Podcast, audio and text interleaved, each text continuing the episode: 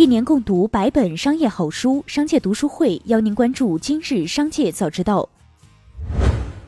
首先邀您关注今日要闻。十二月二十六日，蚂蚁集团接受了金融监管部门的约谈。金融监管部门指出了蚂蚁集团目前经营中存在的主要问题：公司治理机制不健全，法律意识淡漠，藐视监管合规要求，存在违规监管套利行为，利用市场优势地位排斥同业经营者，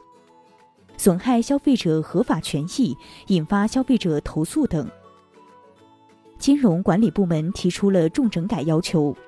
一是回归支付本源，严禁不正当竞争；二是依法持牌，合法合规经营个人征信业务，保护个人数据隐私；三是依法设立金融控股公司，严格落实监管要求，确保资本充足，关联交易合规。四是完善公司治理，按审慎监管要求，严格整改违规信贷、保险、理财等金融活动。五是依法合规开展证券基金业务，合规开展资产证券化业务。对此，蚂蚁集团表示，已立即着手制定整改方案和工作时间表，成立整改工作组，全面落实约谈要求。十二月二十四日，国家市场监管总局根据举报，依法对阿里巴巴集团控股有限公司实施“二选一”等涉嫌垄断行为，开展立案调查。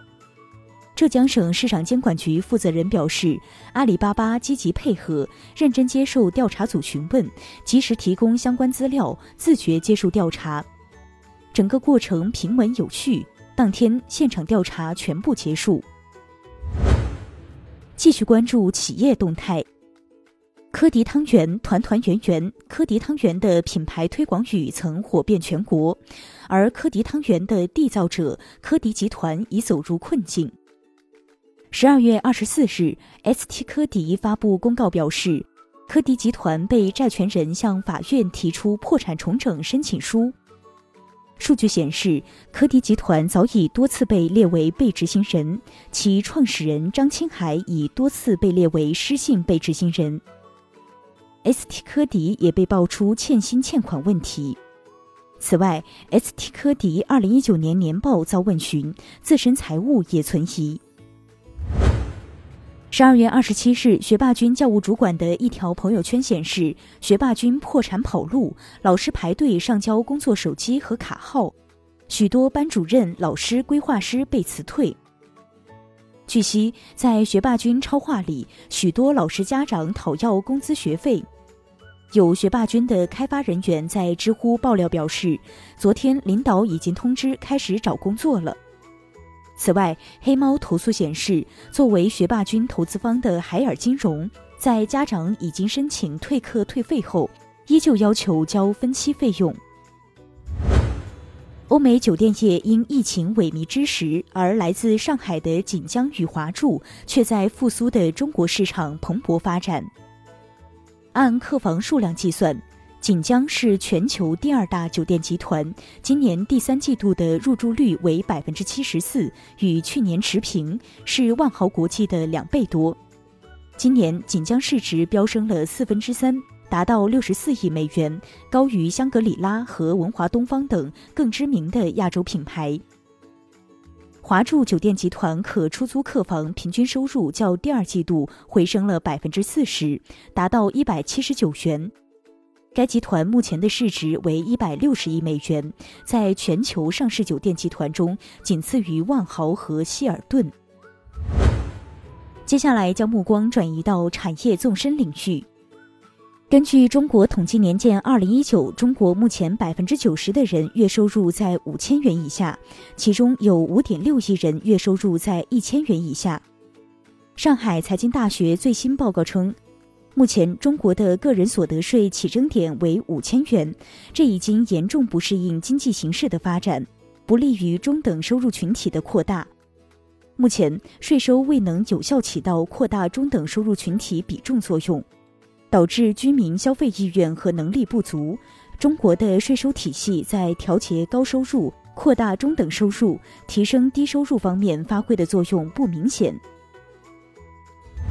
十二月二十三日，安徽合肥王女士与其他业主给物业送“干啥啥不行，收钱第一名”的锦旗，物业将王女士告上法庭。法院一审判决王女士道歉赔偿，王女士表示将上诉。最后，一起关注国际事业。当地时间二十六日，美国当选总统拜登表示，若美总统特朗普继续拖延签署新冠纾困法案，恐将导致毁灭性后果。据报道，美国参众两院日前通过新版新冠纾困法案，但截至当地时间二十六日晚，特朗普仍未签署，而美国超过一千两百万失业者的补助都在当天失效，纾困断崖将给美国民众带来极大冲击。特朗普表示，尽管该法案基本上满足了其政府的预算提议，但没有提供足够的直接支付资金，且包括浪费和不必要的项目。日前，丰田中国高级执行副总经理董长征表示，日前关于丰田汽车掌门人丰田章男炮轰电动车的说法，是日本媒体对丰田章男发言的误解。丰田在电动化布局上一直在积极追赶，怎么会反对电动车发展呢？事实上，丰田章男是在探讨为实现碳中和，汽车业应如何做出贡献，全社会应如何发力的问题，并没有炮轰电动车。据菲律宾问询者报报道，当地时间二十六日。菲律宾总统杜特尔特公开称，要求美国向菲律宾提供至少两千万剂新冠疫苗。如果他们不能提供至少两千万剂疫苗，他们最好离开。不提供疫苗，美国军队就不能留在这里。杜特尔特还称，VFA 正处于终止的边缘，除非他允许美军留在菲律宾，否则美军将不得不离开。报道提到，该协议允许美国军队在菲律宾举行军事演习。以上就是今天的商界早知道节目。最后，还是要提醒您关注商界读书会，精选百本商业好书，一起养成一个长久读书习惯。加入商界读书会，和我们一起用听的方式见证自己的成长。微信关注“商界食堂”公众号，回复“读书会”就可以了解加入了。期待与您相见。